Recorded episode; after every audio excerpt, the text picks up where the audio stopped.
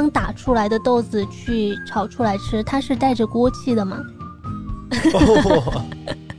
跟炒瓜子儿其实是一样的。对，哎，我还挺爱吃薏米的，因为它它在那一锅粥里就与众不同的对，筋道它口感，对很筋道。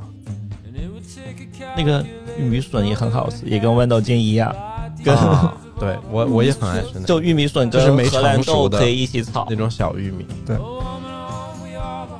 然后一辉就惊讶了，说你们种三年。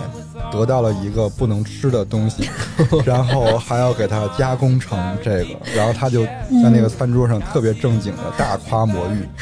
完了以后，那个火锅就熟了嘛，他第一筷子夹的是牛肉。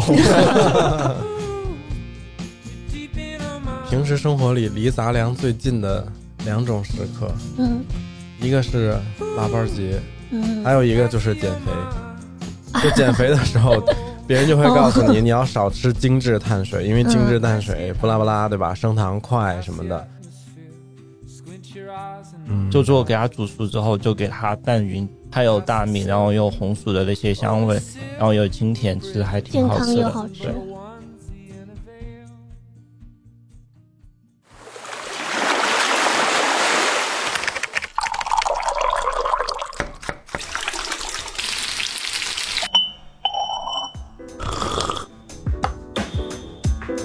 们需要工作，需要闲暇，需要想象力以及一些理想主义。我们想要潜入生活，听见城市的风味。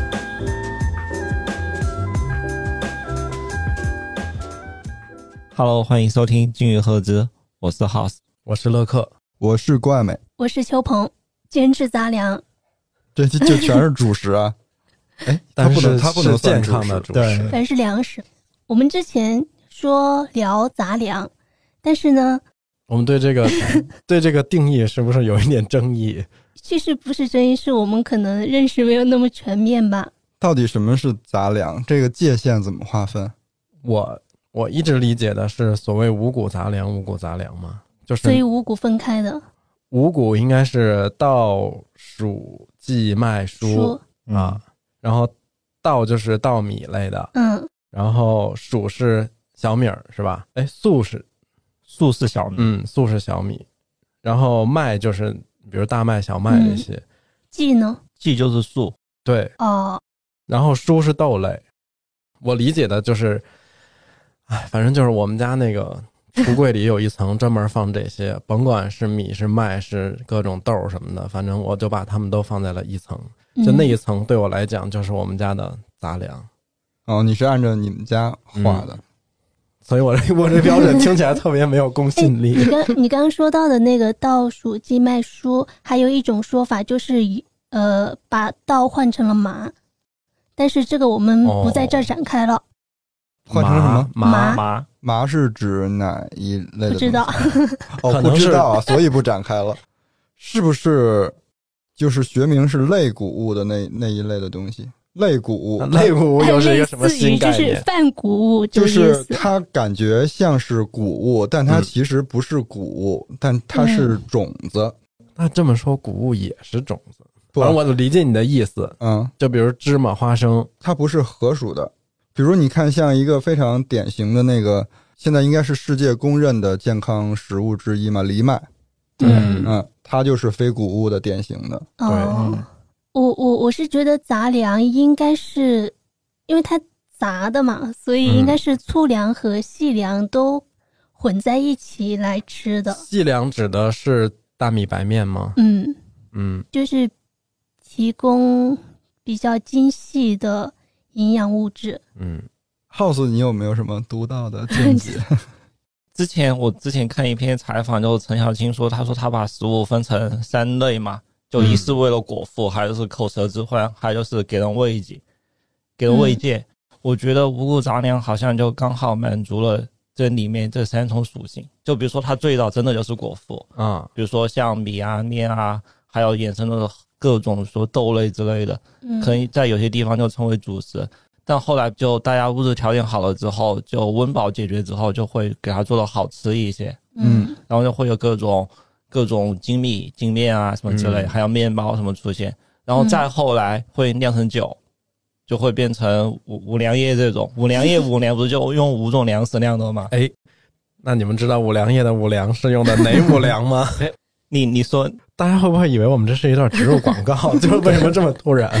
没有，我也是我就是顺藤顺藤摸瓜，我觉得很好奇。你以为你能接到五粮液的广告吗？我接不到，接不到。我查了一下，它占比最大的是高粱，因为高粱是酿中国白酒的最主要的原料嘛。嗯，然后另外几种，它用了大米、糯米、小麦跟玉米。嗯，但还有茅台，你知道用哪两种吗？我 不知道茅台用的是高粱跟小麦，哦，而且他们那种高粱是茅台镇那个地方单独产的，嗯。叫红缨子高粱，它只有在嗯。赤水那一片才适合。酿酒的那种。拉回来，拉回来说，刚才哎，就接着 House 那个说，嗯。因为我们现在说杂粮，我们为什么不太好定义它？我觉得它有一个时间的过程吧。嗯。对于我们父辈更早嗯。爷爷那辈的人来讲，这些东西不不杂，不能称为杂粮。嗯，就有的吃就不错了。对。然后到现在咱们这个现在这个语境来说呢，杂粮又赋予它一些更多的含义，比如说健康的属性。嗯是吧？嗯、很多专家不都告诉我们，不要老吃精致的那个米面碳水啊，嗯要吃一些杂粮，主要是一个均衡。嗯但其实我理解的杂粮是什么呢？就是过去谷物欠收的年景，人们用来充当主食的东西。那其实它有点代替那个面粉跟大米的这种感觉。嗯，之前《风味人间》嗯，它不是有一集就专门说的是五谷吗？就《谷物星球》它的第四季，嗯对。嗯。它每一集它的一个选那个品品类的标准，嗯。就是原来的人把它当为主要的一个能量的来源，嗯嗯。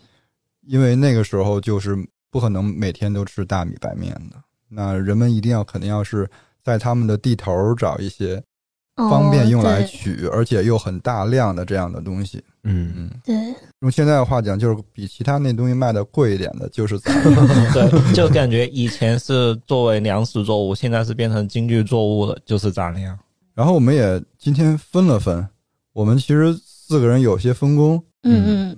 那从哪一类说起？我们分的是豆类的、金块类的、嗯，嗯呃米类的、米类的麦，麦类的，嗯嗯，可能其他的有一些没有包括的，就顺带着说一下。嗯从哪个开始？最想吃哪一个？那我先说吧。作为一个北方吃面大省，嗯北方吃面大省。我我认领的是麦，然后就是，我还是想先说一下大麦、小麦。其实，在嗯之前的很长一段时间里，我并不知道这两个有什么区别。我们其实现在就是说的那种精碳水的那个面粉，它是小麦，它是它应该现在是我们最主要的一种就是作物之一，因为它有一个优势，就是它跟大麦相比，它的产量高。嗯，嗯，那大麦是用来酿酒、对，啤酒花的，是大麦。呃，不是啤酒花，就是酿啤酒跟威士忌。嗯小麦是那样，就是它从外观上跟大麦有一个比较明显的区别是，就是你看咱们现在有一些，比如说饭馆开业会弄一个花束，上面插的那个，那是大麦，因为它那个麦芒很长，嗯就是它有那种刺，就是那种麦芒。小麦的麦芒特别短，然后它的那个麦粒儿出来之后是圆的，不像大麦，大麦是长的。就是比如我们现在有的时候会买什么那种烘焙过的大麦茶，嗯你看它那个它那个粒儿就是比米还要长还要尖的那一种。刚才那个说了，其实小麦就最主要的作最主要的作用就是做主食，但其实它还有一个挺神奇的作用，可以歪个楼。就是原来有一个忘了是啥牌儿的了，一个特别传统的味精，它的配料表只有一个东西，就是小麦。哦，小麦怎么做成味精呢？因为味精的主要的成分是谷氨酸钠，嗯，它是用谷物发酵制作的。然后就是你知道后来就是市市面上也不知道是因为鸡精要打压味精还是怎么着，然后就开始有一些舆论压力，就说吃味精吃多了会傻。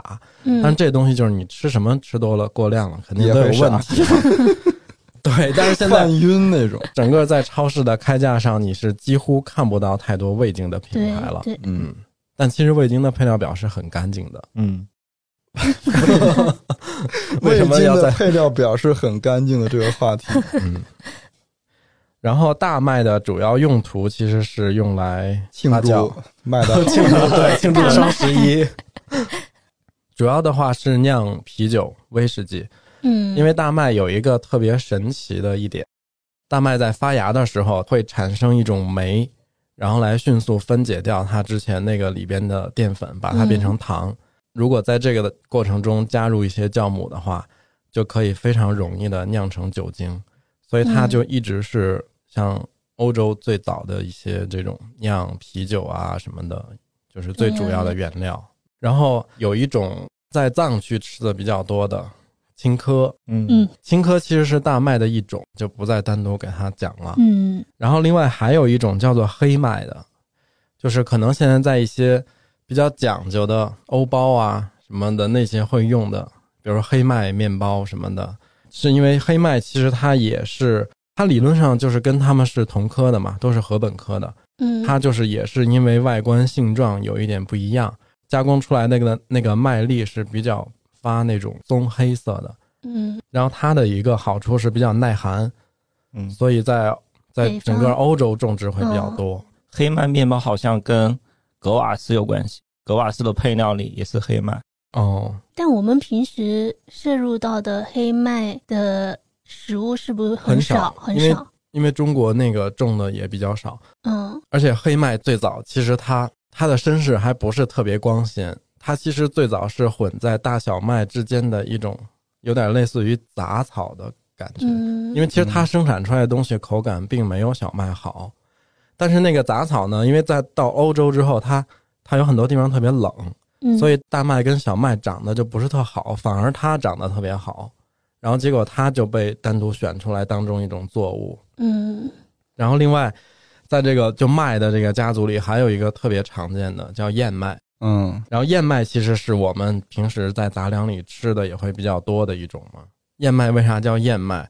是因为它的农作物上，比如说那个麦穗儿嘛，它的那个穗儿长得特别像，就它有两个分叉儿，就像燕子的那个哦尾尾巴。嗯像剪刀一样。对，我们说吃的麦片是麦片有跟什么相关呢？麦片是燕麦片，一般是燕麦片比较多，但是那里分两种，有一种经过膨化油炸过的那种麦片，嗯，有一种就是纯的燕麦的片。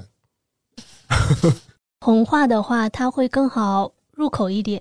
对，然后其实燕麦在中国还有一个更熟悉的名字，就是那个山西跟内蒙会吃的油面、油麦。哦，那是一种油面东西啊。是嗯，对，其实油麦它是燕麦的一种，它是一种大颗粒燕麦。哦，它是后面做成油面，就是它用它磨成油麦做成了油面油面。然后像我们比如之前吃的那种西贝，不是就主打的是油面的一系列主食嘛？我还挺爱吃那个的。你看燕麦就像白人饭，油麦一下就哎，西北菜，我觉得燕麦就是因为它 麦片什么的，然后你就总觉得那个是白人饭，嗯就是是西方的东西。但其实那个油面在整个内蒙跟山西，它就是主粮之一。嗯，你喜欢吃油面的？你是喜欢它什么样的味道还是口感？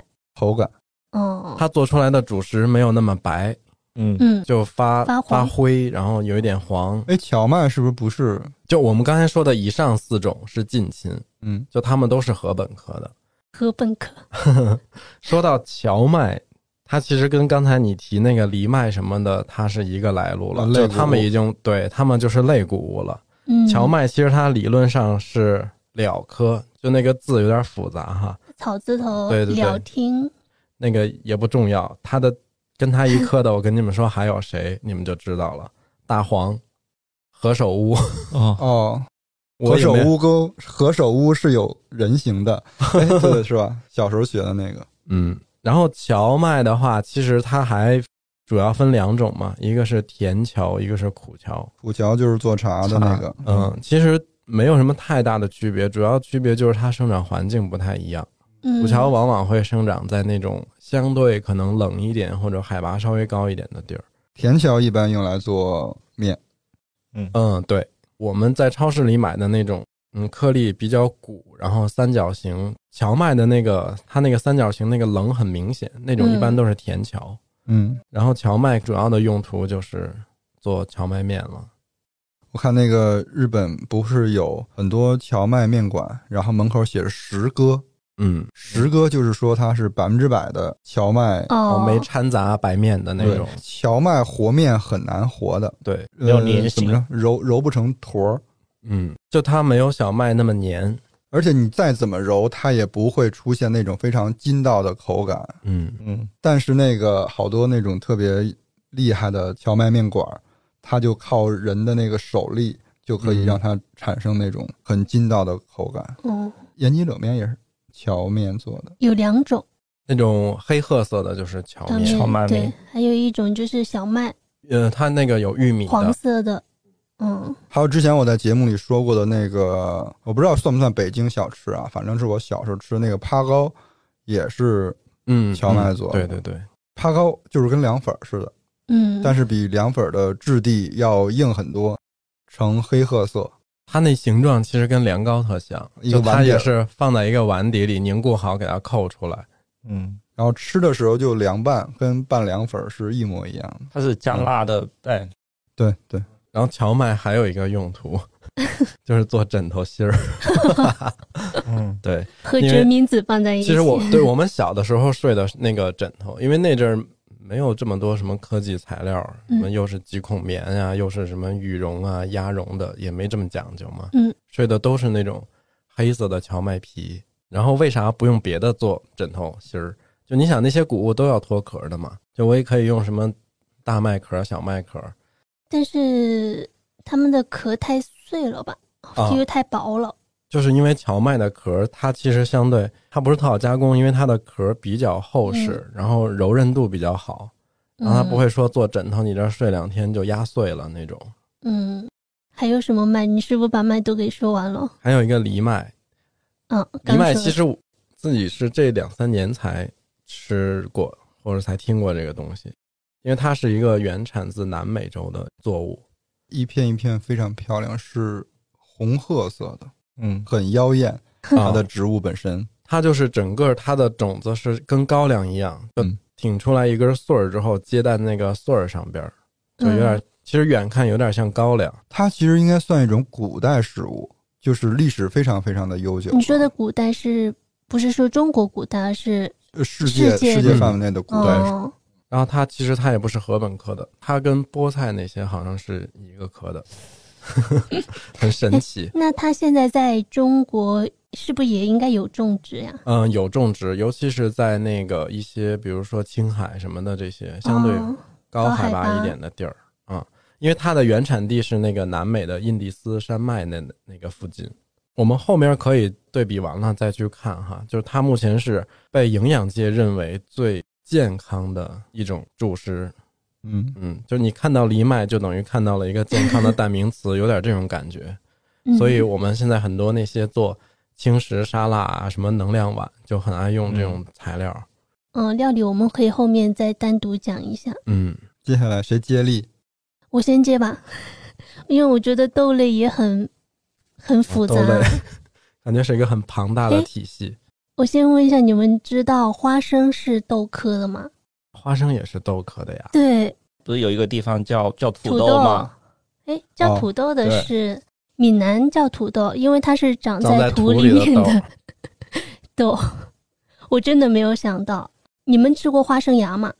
你说花生发出来的那个跟豆芽儿的那个，对很吃过，很粗，就还我觉得就不是很好吃 我觉得不好吃，吗？我觉得对不好吃，它有一股那种生味儿。对，土味儿。对，生吃的不就是那个味吗？但它比豆芽要粗得多。对啊？对，要硬的多。然后我先大概把两两拉出来说嘛。嗯毛豆和黄豆，我们之前节目里一直提到的，黄豆就是毛豆成熟了之后的，东西。然后绿豆和红豆颜色有对比，它们颗粒都比较小嘛。嗯黑豆其实它是属于大豆类的，对，就是和跟和黄豆差不多。对和毛豆、黄豆，但是我没有太搞清楚它是怎么种出来的。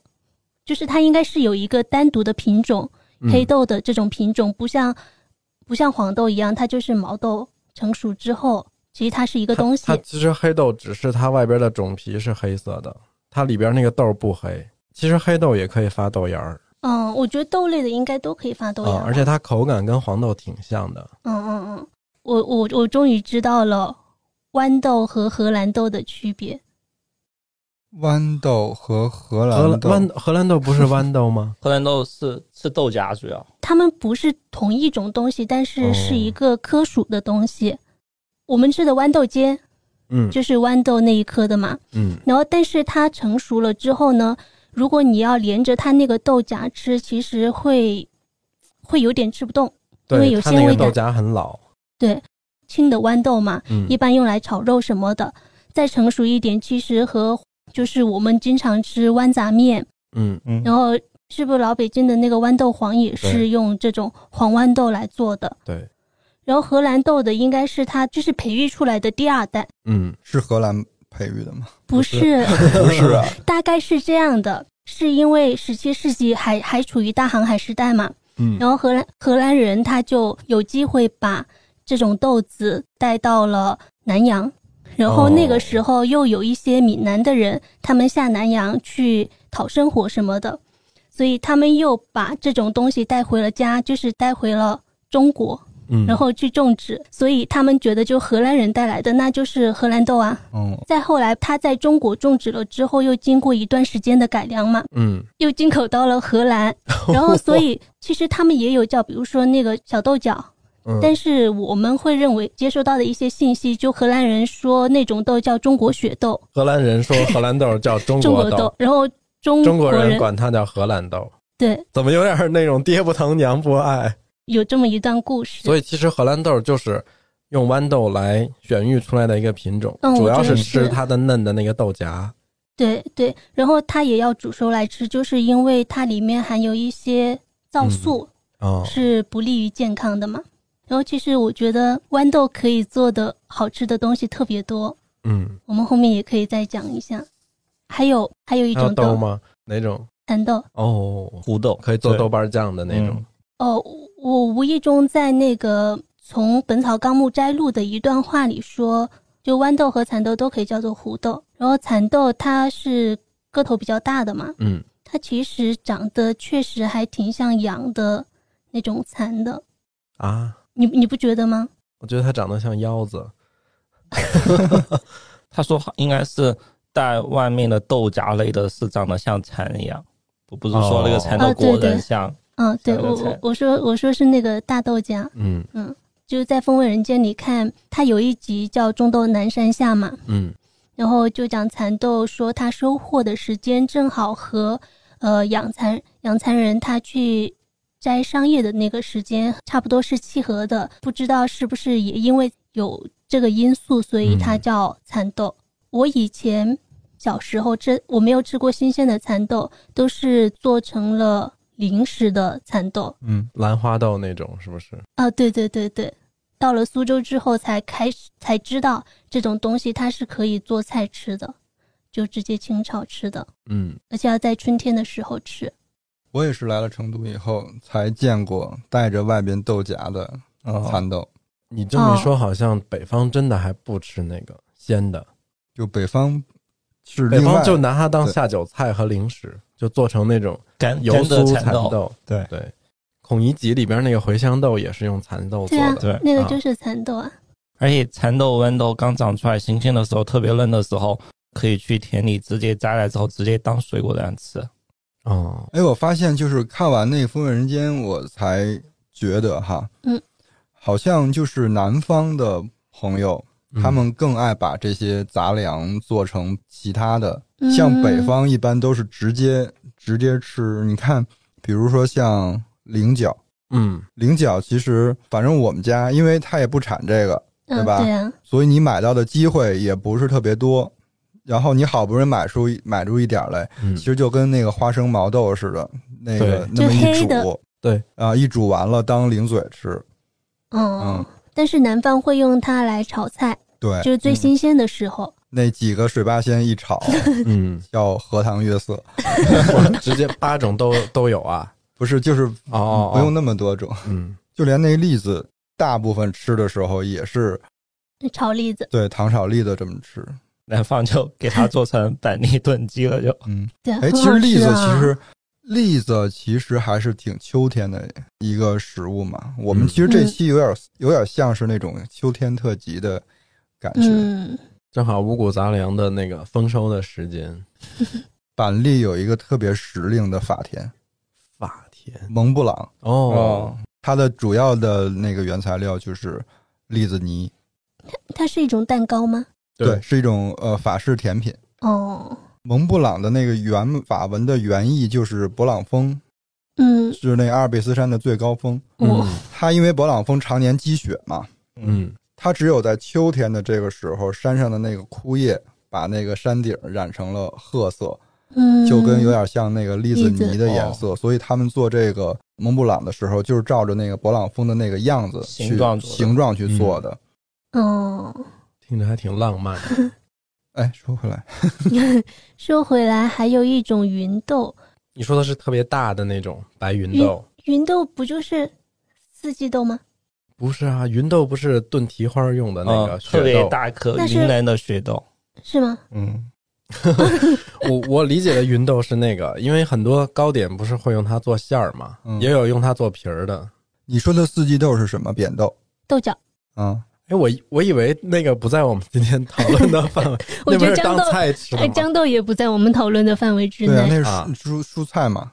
就它跟荷兰豆有点像嘛，主要是吃它的豆荚。嗯，哦我想说那个黄豆，我记得我们之前在节目里有提到过一种零食，江西的特色零食是那个豆笋，笋豆，笋豆，那个品牌是伊夫伊夫笋豆。嗯，我就记得我很小的时候，我们家会直接炒黄豆吃，就是收获黄豆的，大概在哪个季节有点忘了，应该也就是秋天。就是有一个画面是我奶奶，她会把那个已经差不多脱水的豆子，就那个豆荚都干了，她就铺在外面晒，差不多要收的时候，直接用那个木棍去打。这样的话，它豆子就会蹦出来。蹦出来。对，只有一次，他给我炒了那个豆子吃，就放在锅里，什么都不用放，就放点盐，然后用中小火去炒，把它炒香，大概只要五五六分钟就可以了。然后它炒到后面的话，呃，会微微裂开，裂开一点，然后就直接嚼着吃，就是比较吃起来很酥脆嗯又很香。那个是不是就是四川有的时候吃一些火锅打原汤碟的时候，里面就会加嗯那种脆豌豆，不，有的是黄豆，有的是豌豆，好一点的会用豌豆。哦，刚才秋鹏说那画面，我怎么觉得我我姥姥还是我奶奶也这么干过？我小时候也吃过这种。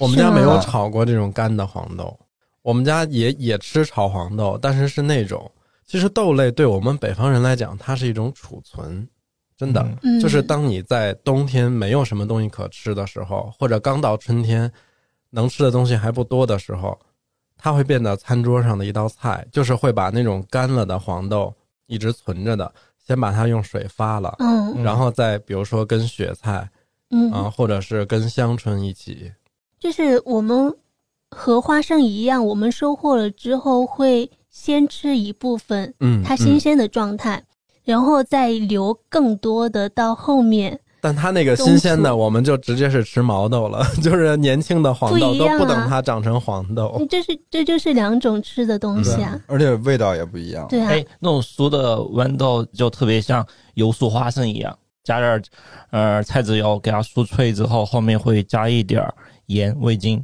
去拌把它做成那个更有味道。很多就会作为下酒的那种，就当场酥出来的会比我们现在在外面吃的那种豌豆会更香。人说是黄豆，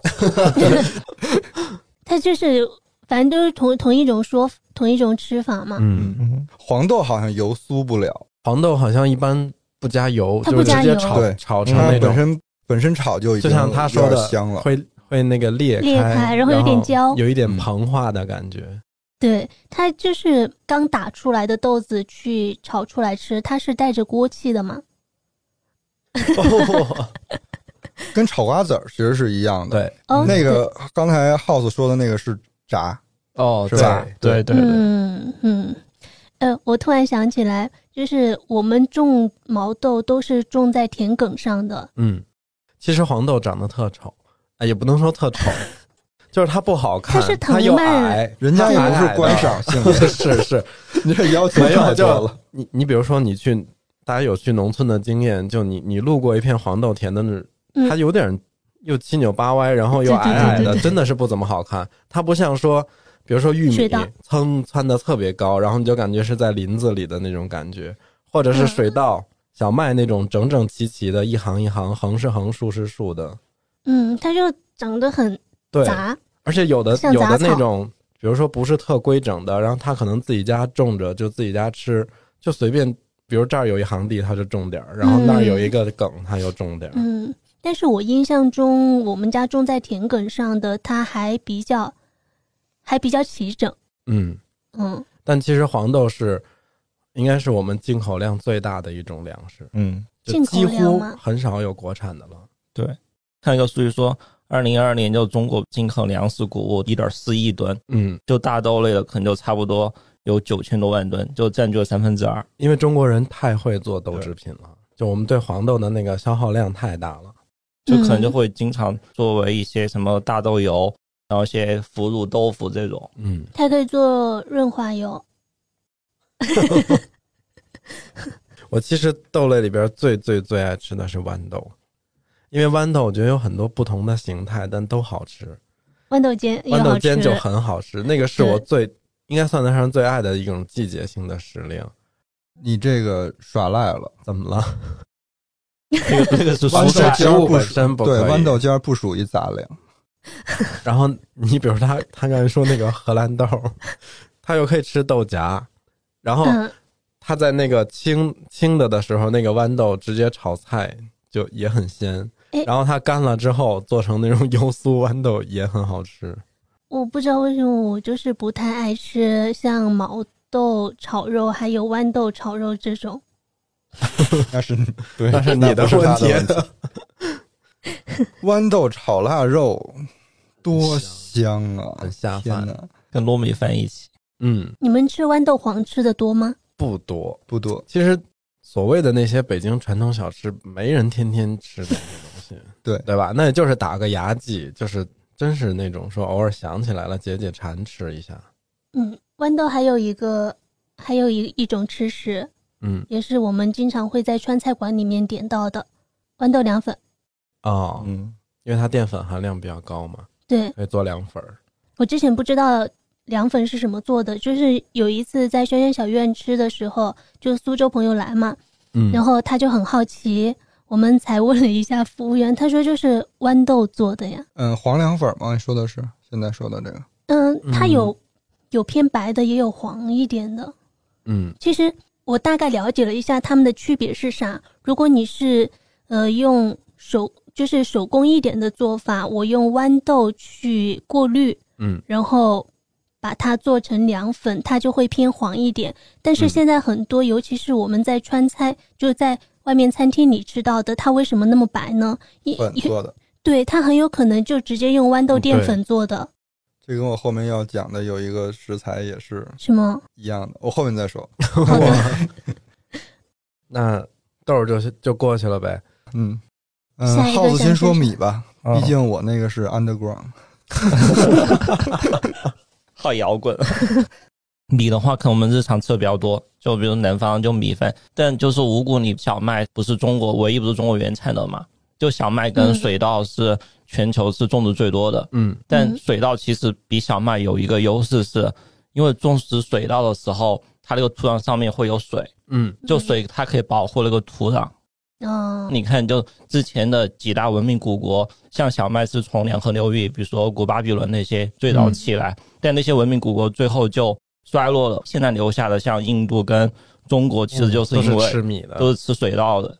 哎，是不是因为它土壤能够一直生产更多的粮食，对所以才能够让更多一可能的人生是它效存下来？率比较高，还有就是可能水稻对土壤的伤害没这么大。你种水稻的话，可以种两千年、三千年，这个土壤都还可以用；但小麦的话，可能就种个一千年、两千年，这个土壤就被破坏掉了，哦就会就会有这种嗯问题。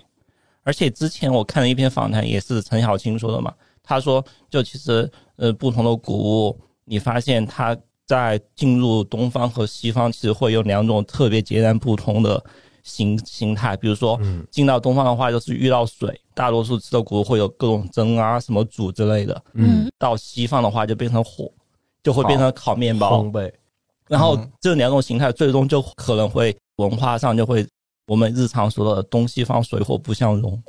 火啊，上升到这么高了吗？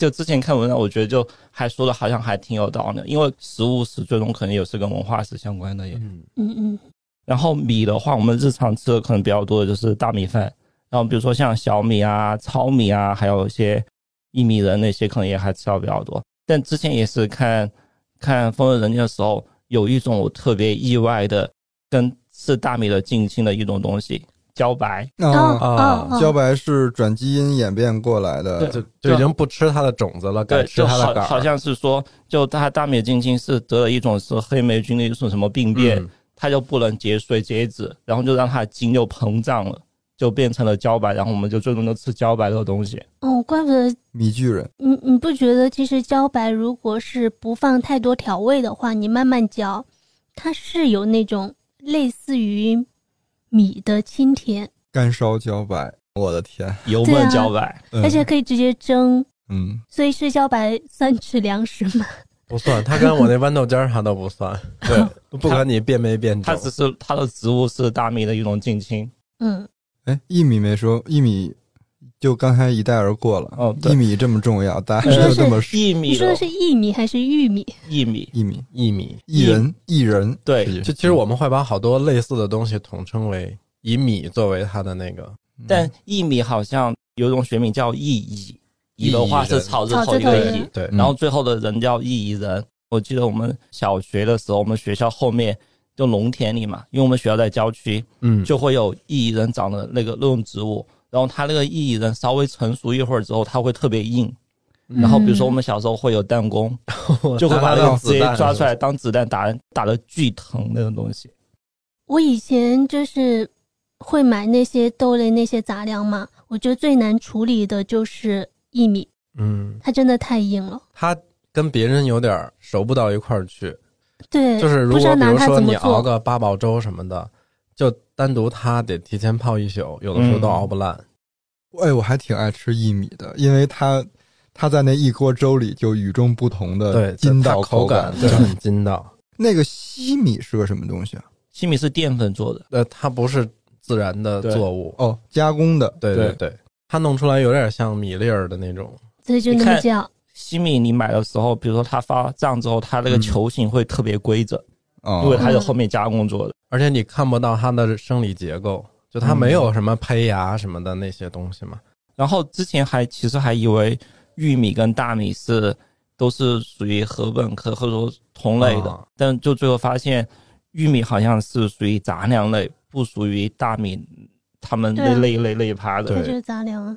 你是凭什么觉得 玉米跟大米是哎，同那玉米一类？也是类谷物，是不是？对，算杂粮类的类谷物，嗯，因为之前可能觉得他们都带米，我我觉得是因为那个我们为了方便辨识它，它本来学名叫玉蜀黍，对吧？对对然后因为它我们平时拿它当粮食，那可能就是先起名的人爱吃米，就不管它叫玉米，也可能管它叫玉麦，就是可能 那比如说那个藜麦，就是起这名，就是因为它可能更像小麦，或者说觉得它跟小麦更接近，就叫了麦。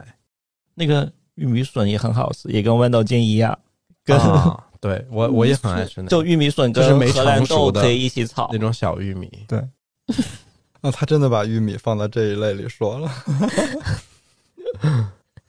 然后其实还有一个那个我也很爱吃黑米，嗯，就是紫米、紫米粥、黑米哦粥。黑米粥，嗯，它其实就是你说黑米，我都没反应过来，他说紫米。现在是不是说什么紫米、黑米、小米都觉得是在卖手机什么的紫米没有。都有，他们生态链。黑米是那样，黑米其实可以把它理解为糙米，就它跟糙米的加工一样，它没退那个种皮，它其实外边那层皮是黑的嘛。大米已经把那完全磨掉了，嗯，但它就是比糙米可能更好一点的，就是它花青素含量高嘛。嗯，嗯，所以还比较比较营养。相对来说也吃的很少。嗯，我觉得甜品所谓得多一些。哦，杂粮杂粮嘛，就都是点缀。对，现在很多杂粮都放在甜品里了。我有时候，比如说吃那个，我们最近不是喜欢吃一个甜品叫凉进进吗？没第一次听说。凉进进，跟满记、哦，跟满记和许差不多。留山差不多哦。哦，其实有的时候就是专门为了吃它那个什么榴莲球里边还再加一颗玉米、那紫米。嗯嗯，米相关的还有吗？没有，那我们说说。Underground，根块类其实还挺多的，我列了一下，比如说有凉薯啊、土豆啊、嗯。芋头、嗯。番薯、哦。嗯。山药、嗯，木薯。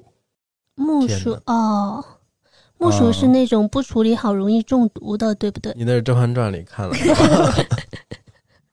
呃，木薯还好，你说那中毒的是蒟蒻、橘若都魔算吗魔芋。嗯，魔芋，哦，哦，魔芋怎么能不能算根茎类啊？魔天芋也算南星科根茎啊，天南星科那就跟芋头一样。是啊，挨个说一下嘛。这几个属能先区分一下，什么属？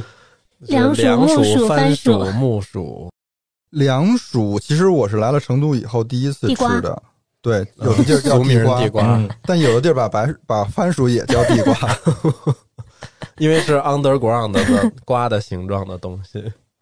凉薯的口感介于鼻涕和雪莲果之间，然后官方说它有甘甜中带有雨后青草的味道。对，就是官方太美化了，我不接受。它会有一点渣渣，就就有一点纤维感。但其实我觉得翻译过来就是说，它其实吃起来的口感有点像花生，生花生，你没觉得吗？它没有那么啊那么脆，是不是？不是，我觉得那个味道就是你在舔地就是有一股地味儿。嗯啊，就有点像放线 放线菌那种味道。我觉得这种东西就是要你从小吃惯了，你就会很爱吃。嗯，但它炒菜好吃，可以炒肉，真的是嗯，有一次我在第五人民医院的那个食堂吃饭，然后打了一个菜，那个菜里面就有地瓜，嗯，那我我们家地瓜就看着就跟白萝卜片儿差不多。但吃对、嗯看起来是，然后我吃到的时候就很惊喜，因为我已经很久很久没有吃到过用凉薯去做菜的了。所以你们江西也是会用那个做菜？非常频繁，啊我们就是用来生吃，用来清炒，江西好像还是产地之一呢。应该是，要不然我怎么从小吃呢？嗯，广西还有拿它做那个也叫酸野，我原来以我原来以为酸野就是指还是有具体的一个什么东西蘸着拌拌起来啊。腌酸过，但其实他们把那个凉薯弄出来那个汁儿也啊。叫酸野，嗯那个汤汁，对，就是那个就是他把那个凉薯剁成那个跟馅儿泥似的，嗯，然后放一点白糖，它慢慢就有水分渍出来了，然后在底下接出来的那个凉薯汁儿也叫酸野。哦，嗯第一次也是第一次听说。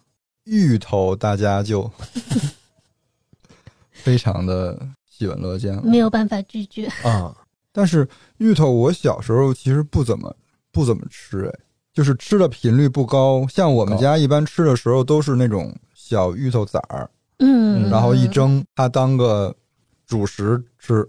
嗯，因为北方种不出来那个东西，嗯，全靠运输。后边吃的更多了的，就是因为它发展成新茶饮小料了嘛，反而吃的会更多一些了。鲜芋仙是不是它里面有个芋字嘛？是不是有芋有芋头，也芋头有芋圆。为主？哦，对，芋头和芋圆。反正现在吃的时候，大多数都是它成为泥的状态。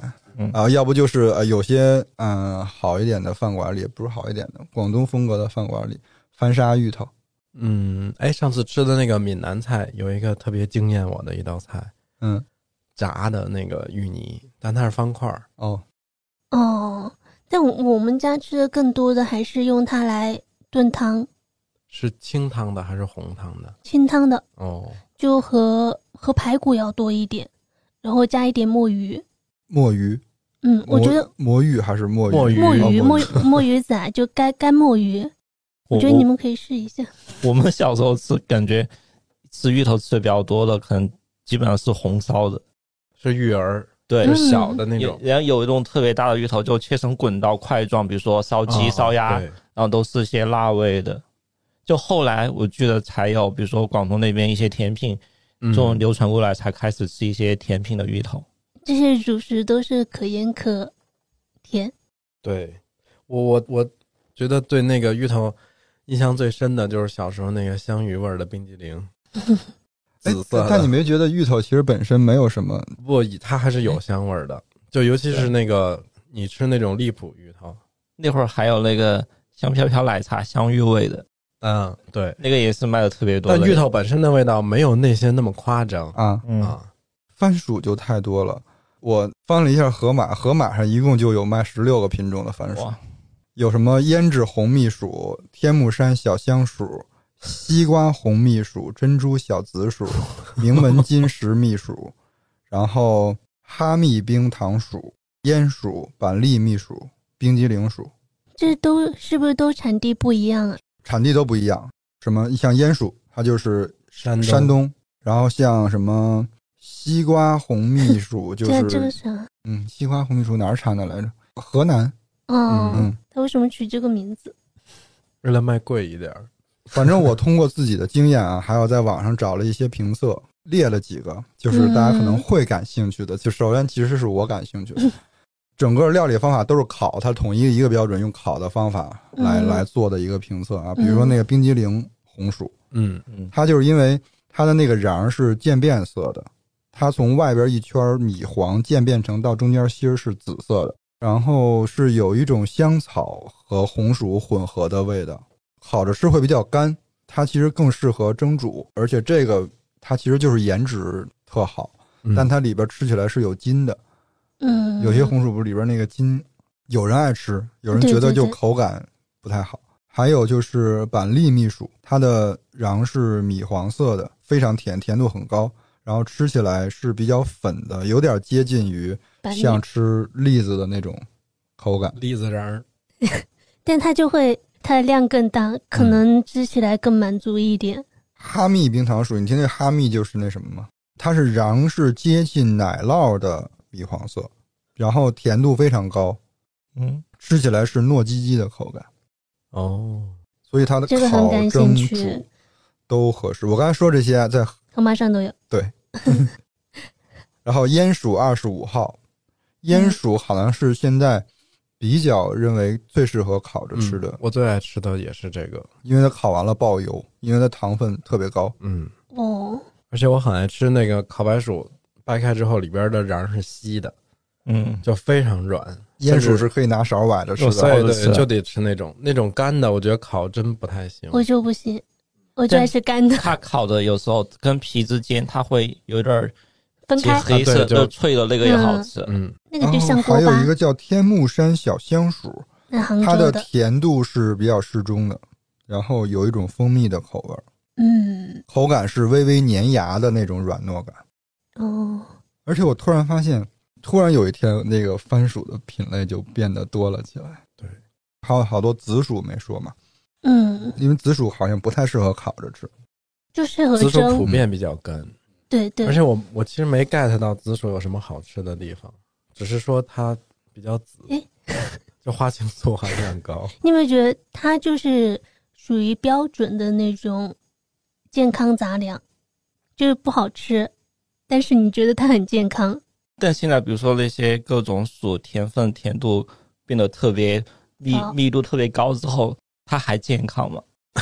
它的 IG 不高，哦，哦，然后就是虽然说烤红薯是最好吃的料理它的方式之一，但其实不宜多吃的，嗯。因为它烤完了以后，那个美拉德会使它的那个 IG 含量，比如说啊，嗯，蒸煮它是四十几、三十几，烤完直接就变成九十几，所以它的升糖指数就变高了。风味人间里有一集，有一家人他们在家挖的那个叫鼠芋，特别大一坨，嗯然后长得跟一个大脚板似的。你这么说，好像想起想起来，以前我小时候吃过叫脚板鼠，我们这边，而且它有些是野生的，就当时看就特别像绿巨人的脚一样，比如它有几个指头一样的形状，然后当时也是拿来什么红烧什么之类吃的。嗯，然后它切开了以后，里边的那个抛开是，呃，花青素含量特别高，紫红紫红的。后来我一查，玉属是啥？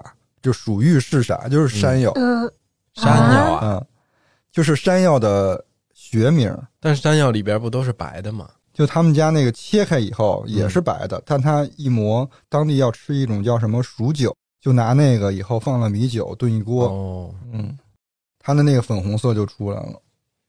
但是这个不知道，我只是后来一查才发现，哦，原来就是就是山药。嗯，山药当主食吃，是不是只能把它蒸熟了之后吃？也可以拌米饭。拌米饭？山药泥 哦，木薯我们这这边不是很常吃，好像南亚吃的比较多。可能会用那种木薯淀粉家里，嗯，嗯，就就就和那个玉米淀粉、各种淀粉一样用。可能吃的最多的木粉木薯就是虾片儿，虾片儿是用木薯做的。哦，其实所有根茎类里，我最感兴趣的就是魔芋，嗯，因为它是天南星科的，那它跟芋头有什么区别？天南星科统一统统治世界。芋芋头是可以直接吃的呀，哦，然后魔芋就是全株带毒，所以它要处理。尤其是它的那个根块，那个就是毒性更高，嗯，所以它要需要一些特殊的工艺才能吃。然后我就查了一下，有文字的记载，就是咱们国家食用魔芋的历史就是一千七百多年前。嗯，嗯，而且魔芋的原产地就是四川，哦，哦，怪不得这边吃的很。四川、贵州，然后云就是南西南地区。这边。嗯，其实我有点不太明白，为什么就是这么难处理的食物，先民们可以想得到把它做成那么美味的食物。对我也很神奇。就就是嗯，豆类有一种科藤子，不也是有毒的嘛？他们的处理方法也很复杂。就是你看《风味人间》里面，嗯它的那个处理工序有多难，它的大小有差不，它很像以前的那种象棋子嗯，那么大，就紫褐紫褐色的。然后他先要把它烤，烤了爆壳之后，把那个人取出来，再切煮九道水，然后再去炒。太麻烦了。我觉得我看了那个，我觉得这一天就别干别的了，就一直蹲在火前头那儿伺候它。接着说啊，魔芋后来就是从西南地区传到了中原，进入了嗯寺、寺庙，成为了那个僧人们他们的吃东西的主要的一个主食一一一个食材。嗯，后来又被佛教带去了日本，然后在日本一下就变成了那个国民的食物之一。哦，日本也吃很多、对啊，因为关东煮里没有魔芋魔哦，芋就对对不行啊。对对对，而且之前秋鹏不是给我们推荐了一个日剧嘛，就是叫我们我们由奇奇迹构成。然后那第四集里边，他的学生家里是种，对家里就是生产魔芋的。嗯那集是怎么着呢？一开始那个一辉他妈让他去买魔芋，嗯说的是晚上要做关东煮，但他没有准备魔芋怎么行？嗯，然后他去超市，不知道选哪个，就把所有品种的魔芋都 都买回来了。然后他妈说：“你只买一个就够了。”然后他就拿的那个颜色浅一点的，嗯，有颜色深一点的。嗯后来他到他们家，他就问那个呃，他学生他爸应该嗯是吧，说为什么有颜色浅的，有颜色深的？然后他爸就说，那个白色的，就是很多人省事儿拿那个魔芋粉哦直接做的。然后这些颜色黑一点的，就直接是拿魔芋本人哦处理做的，就是就要黑一点。哦，就和我前面说凉粉用淀粉做和用豌豆做是不一样的。然后他到他们家以后，了解那个魔芋不是说随便就能种的，他其实也挺挑那个地理环境的。他那个剧里边演的是那个魔芋大概有个足球那么大，嗯，嗯，那样一个品种的，它要结三年才行。哦三年以后，他就要再给它处理，剥了皮以后拿石灰加石灰水，它才能形成那种可以吃的那种半成品。然后一辉就惊讶了，说：“你们种三年，得到了一个不能吃的东西，然后还要给它加工成这个。”然后他就在那个餐桌上大夸他们那天吃的那个牛肉火锅，在那个嗯餐桌上特别正经的大夸魔芋。完了以后，那个火锅就熟了嘛，他第一筷子加的是牛肉。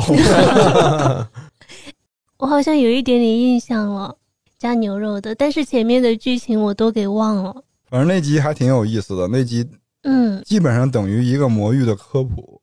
对，那是他们就一辉带着他的学生们到那家人就那个学生的家里去去玩吧，应该就是。嗯，因为那个学生就是那种小青年嘛，他不理解家里人为什么做魔域生意，嗯因为他之后要继承那个，他有点反抗，不明白这个道理。然后那一集正好就是可突出了这个做魔芋的辛苦。我印象特别深，他们之间有一段对话，就是那个学生问一辉说：“老师，如果是你选的话，你愿不？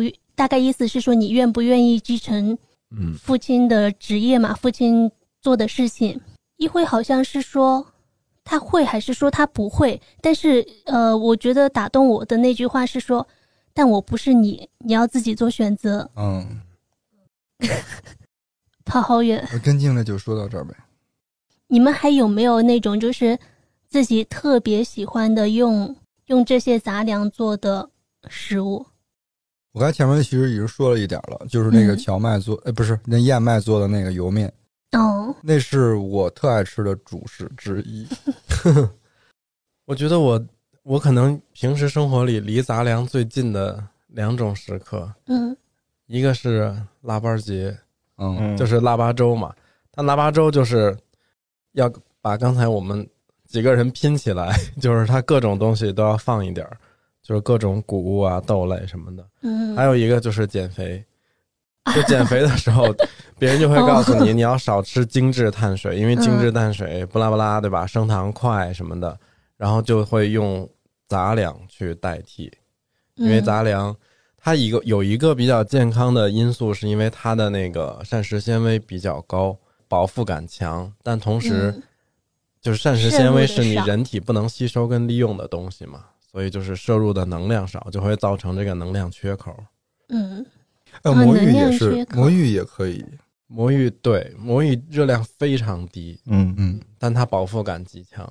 就因为它吃进去以后会膨胀，但是那个也不太容易消化，对，所以就是它可以用来当减肥减肥的东西，嗯但不提倡你就只吃那一一个，嗯因为那个肠胃不好的，或者说脸上就是分泌内分泌比较不好的人，其实嗯不太建议把它当成一个辅食嗯吃。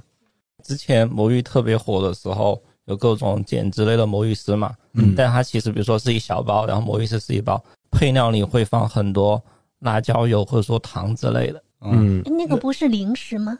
对，但他会打，比如说是减脂或者代餐类的。为因为你一听魔芋两个字，他可能就会认为是比较低热量的东西。嗯，哎，好像好多这种食物啊，就只要是一说那个健康和减肥，它就肯定火。之前番薯那么多品类，其实也是。嗯，嗯，而且番薯它确实又能够给人甜味嘛，嗯，就不管是多还是少，所以大家都还挺爱吃的。之前还有一个，咱们国家二零一五年就是提出来一个方向，就是说土豆主粮化。嗯嗯，然后后来对，后来就有人提出为什么番薯不能主粮化？呃，因为糖分高。呃，因为番薯提供不了充足的那个热量，嗯嗯，但其实你可以侧面反映出来，是吧？土豆对，就土豆不能一不能哎，吃太多说来也。挺奇怪的，好像我们中国很少把土豆当成主食，因为我们其他东西，就全是当配菜或者主菜，就比如炒土豆丝啊，或者什么牛肉烧土豆啊，嗯、土豆丝拿它当当它 当菜吃，没有人想过它其实是个主食。就只有吃汉堡的时候，它是一个主食。吃汉堡哦，你说当薯条、吃牛排、汉堡那种的时候，我们今天说的这些五谷杂粮，然后我觉得如果说到嗯它的这些，比如说健康什么的，它离不开一个概念叫全谷物，嗯就是现在营养学比较提倡的。就为什么我们现在不提倡你只吃那种大米白面，是因为大米白面的加工太精致了，就它嗯基本上已经就跟像在刚刚才我们说那个米，脱完壳之后把什么种皮啊、胚芽那些全都磨得差不多了。然后全谷物其实它就是没有加工的那么精细，没有打磨的那么深，嗯它就里边会含有什么胚乳、胚芽，甚至是麸皮这种，就它本来那个结出来的那一整套东西，那个胚乳胚芽里边其实含的那个营养物质是比较全面的，就它不光是能够提供热量，它比如说矿物质啊、维生素啊嗯什么的就会比较多。哎，这些杂粮里你们最爱吃的是哪个呀？我们小时候有一种米饭跟红薯一起做的，然后四川这边我记得他们叫孔饭。那个孔的话是就竹字头下面一个空气的空，嗯然后比如说就把米洗净之后放在锅里面或者电饭煲里面，然后把什么什么红薯或者说土豆就切块之后放进去，然后加点水。比如说有时候是那种柴火锅的，就其实有点类似煲仔饭那种。嗯，就做给它煮熟之后，就给它拌匀，它有大米，然后有红薯的那些香味，然后有清甜，其实还挺健康好吃的。又好吃。我们小时候也这样做呀，就还挺喜欢用红薯加做二。米饭。二米饭是加小米吗？哎，那我记不住了，因为我每次他做这个时候我就不吃，因为我觉得它我们家是加另外一种米以后影响口感，而且就会变得让这个这碗米饭变不香。对，有有些时候加那种谷物或者米煮的时候，他们会有一种胚芽露出来，那种嗯，胚芽那种白色的丝状，你会看起来会觉得，就我自己嘛，我会觉得看起来会特别恶心。对，就是我其实那个特爱吃的，我先不说，我先说一种我特不爱吃的，就是藜麦。就你甭管告诉我它再健康，我可以接受这个概念，因为它确实，比如说它蛋白质含量比较高，在主食里很少见，它的那个膳食纤维高，然后它是全株比较完全，就是它胚芽就在，但是你每次在煮它的时候，那个白色的胚芽，然后又特长，对它们会脱落下来，嗯，然后你就总觉得有很多 像小虫子还是小异物的那种感觉在那里边儿，而且我老觉得藜麦有一股腥味儿，其实不爱吃的原因，主要原因就是它不香，真的是就没有那个肯定是没有大米没有那种丰腴的那种油脂感对，啊。所以你前面说的那些什么，就保留下来的胚胎胚珠，其实它虽然营养物质的高，但它有可能会有很多不太好的味道，是不是？这个要看咋说，因为我刚才说藜麦那个问题，它还不是胚芽的问题，它整个它就是那个味儿。哦，我还是可以的，我还是挺爱吃那些腥的苦的，洋洋气的食材。而且好多网上会有人写藜麦，就是到底是不是什么智商税哈？嗯其实我倒觉得它那个健康成分毋庸置疑，它唯一的问题就是贵。嗯，它真的就是你如果家里不差钱儿，你天天吃它当主食，就肯定也没问题。它的贵的直接原因不是因为它营养高，而是因为它产量少。对，就这个世界上从来都是物以稀为贵的。不能拿它跟大米的价比去。对，但它它如果有一天它的产量跟大米跟小麦一样了，它不会卖到这么贵。然后其实相比之下，性价比最高的粗粮是燕麦，嗯，就它也没有贵到离谱，然后产量也比较合适，然后它的营养成分也很高。那小时候吃的那种麦片，我就感觉它会有点甜，嗯那就是加工加糖化过的，对，你讲着吃面片好洋气啊！这是奶粉的一种替代品啊。哎我们都喝米汤，对，嗯麦片以前小时候我记得很多时候会作为一种伴手礼，哎，对对对就是对对，它有罐装、瓶装，还有看小袋望老人什么的对对对那种，就是而且它有些麦片，除了这些粮食谷物之外，它里面会直接给你加奶粉进去，因为嗯。它会冲出来会是甜的。哦，对对对对，哦哦，有有过那样的一个阶段，对，就特别小袋小袋的那个对挺好喝我吃的就是那种，那种爷爷奶奶有人给他们买来之后，就他说自己比如冲牛奶或者直接煮来吃，我们会把它当零食直接开盖之后直接嚼着哎，吃。我也会那样，对。它有点脆，嗯，就后来才知道，比如说他们吃燕麦、吃麦片，就可能会放牛奶里，嗯。就早晨放酸奶什么之类的。嗯，你们吃过花生汤吗？花生汤很好，喝，好好吃，花生酱好对，好好喝。好好好喝，对，刚顾老师说到那个油脂感，我一下子就想起了花生汤，嗯。因为花生它本来就是可以用来榨油嘛。嗯。如果说它单独用来做汤，做花生汤，把那个皮去掉，然后熬煮很久，它的那个油油脂会保留在里面，但是呢，它又不像，它又不会油乎乎的，嗯。而且汤煮久了之后，就是那种奶香奶香的。对，其实我不太爱吃花生成就是煮熟的一些东西，但是花生汤真的是太好吃了。我、说到花生，我才想起来，我们其实没提瓜子。瓜子也算粗粮吗？你按它的，你按它的价值和定位，应该就可以应该算算杂粮。因为谁还不把瓜子当零食吃啊？是吧？嗯，然而且后瓜子可以榨油。可以又可以榨油。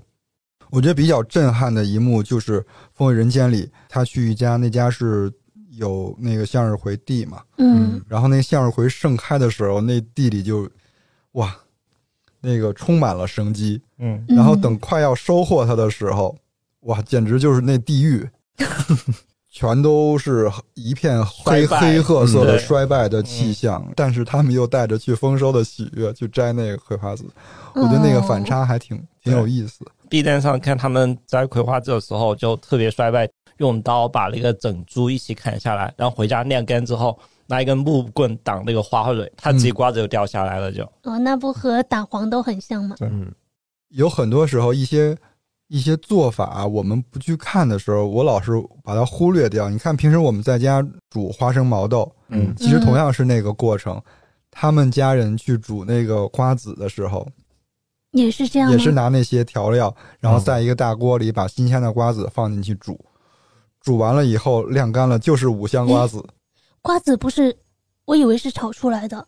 有些是炒的，嗯。但你像那个特别那个牌子，就恰恰。恰恰它就煮的，嗯，哦，嗯，只不过它是工业化的煮，然后人家家自己那个吃就是自己家煮一点，就跟我们平时煮花生毛豆是一样的，嗯，我觉得好有意思。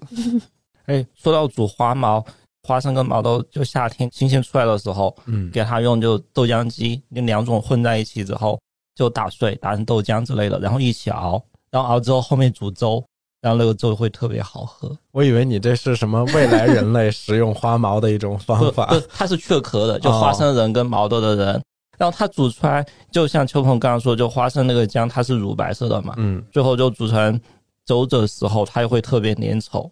我很难想象用毛豆来打碎。毛豆打碎就是豆鸟啊，超好喝，我跟你说，挺好喝的。我有一段时间就是拥有豆浆机的那段时间，我就会买各种不同，去超市买各种不同的豆类，嗯，发现最好用的还是黄豆。就是世界上有一些东西是被检验过的，我觉得可以保持好奇，但是嗯，我我之前也是，我还用根据人家那食谱配方用五谷杂粮榨过豆浆，然后我觉得好嗯难喝，对对，真的好难喝。最好喝的真的就是黄豆。嗯，哦，有一段时间想着可以加点红枣，让它更有营养一点，发现打红枣之后太难洗豆浆机了。我觉得豆浆机这个发明就有问题。为什么呀？现在有很多好洗的，我嗯们，又要卖豆浆机，没有没有，哎，你要是这会儿卖豆浆机，也挺绝的，对憋了这么长时间了。没有没有，我们不卖豆浆机。嗯，我现在都不用豆浆机，我也没有想着要再去买豆浆机，我觉得太麻烦了。太麻烦了。嗯，河马的那豆浆多好喝呀，还用什么豆浆机呀？什么？就那白玉牌子的那个，日鲜那个嘛，不是，是白玉的，它现在没有日鲜那个了。它是北京啊二商跟希捷，就是韩国 CJ 一起合资出的，叫白玉牌的豆浆，没有加糖，配料表非常干净。它是你 哎，我不想听这个词了。它是哪种形态？就是豆浆液体一袋，哦，哪种形态？没有，我以为它是那种粉，你自己要去冲的嘛。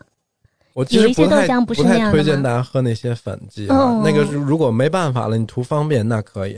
但是其实真的，你想那个东西从湿到干，再再扒沙什么的，那里边丢的东西就很多了，嗯营养物质。嗯，我觉得能鲜食的东西，那肯定是鲜食，嗯风味跟营养都是最好的。嗯啊，我们今天就到这儿吧，不然时间超了。嗯，好的。然后以上聊的一些，嗯、大家可能会有自己的偏好，嗯，就也可以留言聊一聊。嗯，我觉得其实今天聊的挺碎的，因为杂粮本身一样。咱俩本身就太很杂了对 对，那就感谢大家的收听。如果喜欢本期节目，欢迎分享给身边的朋友，呃，或者在苹果播客订阅。我们有一个听友群叫“金鱼赫兹饭前饭后群”，要是大家感兴趣的话，可以先添加微信金鱼赫兹 FM。那我们下周二见，拜拜拜。拜拜拜。